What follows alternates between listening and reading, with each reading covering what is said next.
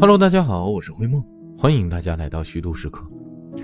这周啊，灰梦特别忙，哎，这不嘛，刚从机场回来，本来想睡个回笼觉，结果一看时间呢，这到早不晚的，啊，凌晨六点多钟，马上呢又得开始新的一天的忙碌啊，就干脆啊，打开电脑，竖起话筒，和大家聊会儿天儿。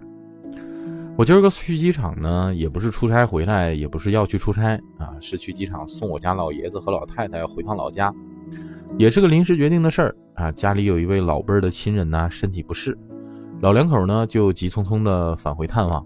哎，这家伙来趟重庆过年也没待多长时间，这忙忙叨叨的也没怎么陪二老，结果俩人就回家了。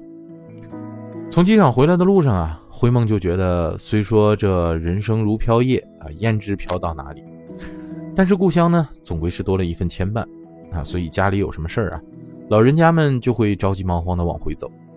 而我们这些在外地打拼的年轻一辈的，随着年龄的增长，好像能够自由支配着回故乡的日子，那也是越来越少。偶尔回去也都是步履匆匆啊。你就拿灰梦我来说吧，从疫情开始，这都三年没回老家了。这事儿啊就不能想，那越想越想家，所以呢，咱今天也就不聊某个食物了，咱们干脆啊就来聊聊灰梦老家辽宁锦州的吃食。既然要聊锦州的吃的，那咱们还是得先说说锦州这个地方。那锦州这个地方呢，可有点意思，可以说是真咽喉要道啊。那咱们历来把咱们中国的版图称为一只雄鸡，锦州在这个地方呢，恰好就是鸡脖子的地方。既扼住了以山海关为界的关里关外的咽喉，也扼住了呢咱们中国这只雄鸡的咽喉。东靠渤海，西接内蒙，南连山海关，北进东三省，可以说呀是兵家必争之地啊。这么一个交通要道，那吃的东西呢，确实啊肯定也得融会贯通。你要说锦州的吃的里最根红苗正的，哎，那得数苹果啊，绝对以政治正确出名。你看是不是都没想到灰梦聊的第一个食物竟然是苹果？为啥呢？那因为咱们伟大领袖毛泽东同志就曾经多次说过一句话：锦州那个地方出苹果。而且这个多次啊，后来也有人详细统计过，是三次。而传播最广、最久远的呢，那就是第三次。从此呢，锦州这个地方出苹果呀，就在灰梦父辈这代人心中深深扎下了根。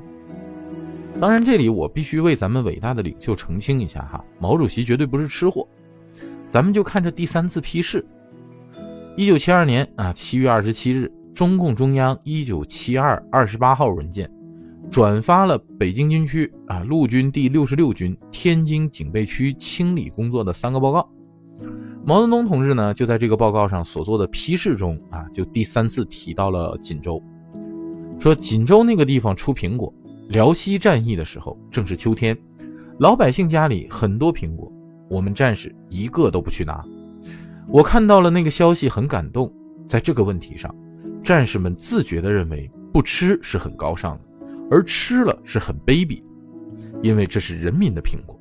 我们的纪律就建筑在这个自觉性上面。啊，这是我们党的领导和教育的结果。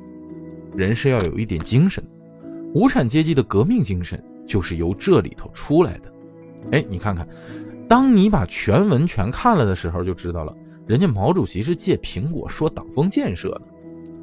不过咱们锦州的苹果呀，确实也是锦州的特产之一啊，也值得一吃。锦州市苹果呢，栽培历史悠久啊，据《锦州县志》记载，有近百年的栽培历史，是全国最早栽培大苹果的这个产区之一。爱国民主人士李善祥啊，创立了辽西第一家国光苹果园的生生苹果。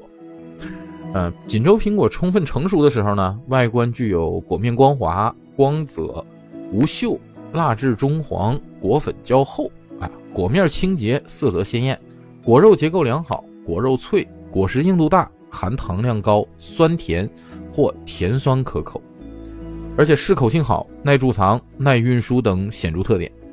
啊，就反映出咱锦州苹果特有的这风味和特征啊。灰梦就记得以前家家户户的经济条件都没那么好啊，技术也没有那么发达。到冬天呢，唯一算得上新鲜水果的可能就是苹果。那小时候啊，吃锦州苹果那是吃到腻呀。为了不吃苹果，就缠着爸爸妈妈在冬天把苹果煮成苹果罐头，或者想办法再加工一下。但现在锦州苹果的味道啊，却已经成为了故乡的味道啊，着实让人怀念。那说完根红苗正呢，咱们得再说一说民间认可度高的。民间认可度咋评判的呢？就是好吃呗。大家都认为好吃的，那就是最好的。那说起锦州被全国人民公认好吃的，那必须是我们锦州的烧烤。这几年锦州烧烤呢是特别火呀，啊，《舌尖上的中国》《人生一串》，各种纪录片都专门提到了锦州的烧烤。让锦州这个小城的烧烤呢，一下子就风靡全国了。锦州烧烤手法独特啊，融合了各地海鲜烧烤、肉类烧烤、蔬菜烧烤的特色，凝练提精，形成的呢具有地方特色的风味美食。这句话呀，翻译过来是啥意思呢？就是我们和海鲜烧烤的地方比肉啊，和肉烧烤的地方比海鲜，和有调料的地方比肉质啊，和内蒙古啊这些肉质好的地方比调料。锦州烧烤呢，就有生烤和熟烤的区别啊，小调料呢就多达十几种，不少烤食啊还要进行中草药的配置，讲究的是蘸刷撒烤翻压，哎呀，这就跟什么大长拳、小长拳啊，这些都是一个道理，也是一门功夫啊。所以呢，烤出来的质感性强，口感纯正，色泽入目，外形美观，那锦州烧烤啊，也由此让人食而不腻，食而不厌。咱说锦州烧烤风靡到什么程度呢？啊，说有一个段子，就说如果战争爆发了，敌对势力啊派飞机来轰炸辽宁，路过锦州的时候都不会封炸，为啥呢？因为烧烤升起的烟会让敌军以为这个地方炸过了。啊，当然这除了民间的玩笑之外，哈，你看锦州烧烤店到底有多少？那是有具体数据统计的。目前呢，全锦州市有烧烤二百多家啊，上规模的烧烤店就有三十多家。那在锦州这个不大的这个小城里啊，可以算是每条街道都有烧烤店这八十年代初呢，当新疆人在锦州街头支起炉子啊，高喊着新疆话卖羊肉串的时候，这锦州人就开始了自己的烧烤事业。经过几年的发展呢，烧烤算是在锦州人手中发扬光大了。到了一九九七年之后，锦州稍稍繁华点的街道，那几乎都是村村点火，户户冒烟呢。那不管是春夏秋冬。总有食客光临烧烤餐馆、地摊儿，那烧烤业是常年红红火火。我记得有一条街道啊，叫山东街，那条街道被我们锦州人民亲切地称为“串儿街”，就是一条街上全是烧烤。那经过十几年的时间呢，锦州烧烤就成为了一个独具特色的地方小吃啊，品种多达上百种。你看，肉类有羊肉、牛肉、兔肉啊，禽类呢有鸡、鸽子、鹌鹑。海鲜类呢，像什么踏板鱼、鱿鱼，啊，还有青菜类的豆角、茄子、香菜、干豆腐卷等等等等吧。只要是人们日常生活中能吃到的东西，锦州烧烤里都能找得到。灰梦小时候有个印象，就是在一家烧烤店吃过一种很神奇的东西，叫烤棉花糖。这棉花糖本身一遇热就化了，但也不知道那家店的师傅用了什么神奇的手法，反正就给硬生生的烤出来了。那吃起来呢是满满的那种焦糖香味儿，甭提多香了。灰梦也觉得呀，当时就是人间至味之一呀。但等长大后再回去找，就再也找不到了。甚至我一度怀疑是不是自己的记忆出现了错乱啊，人并没有这个烤棉花糖啊，是我的一个梦。但是呢，实实在在的口感又深刻的停留在了我的印象当中。哎呀，只能说是有一天啊，回到锦州能再吃一次烤棉花糖了。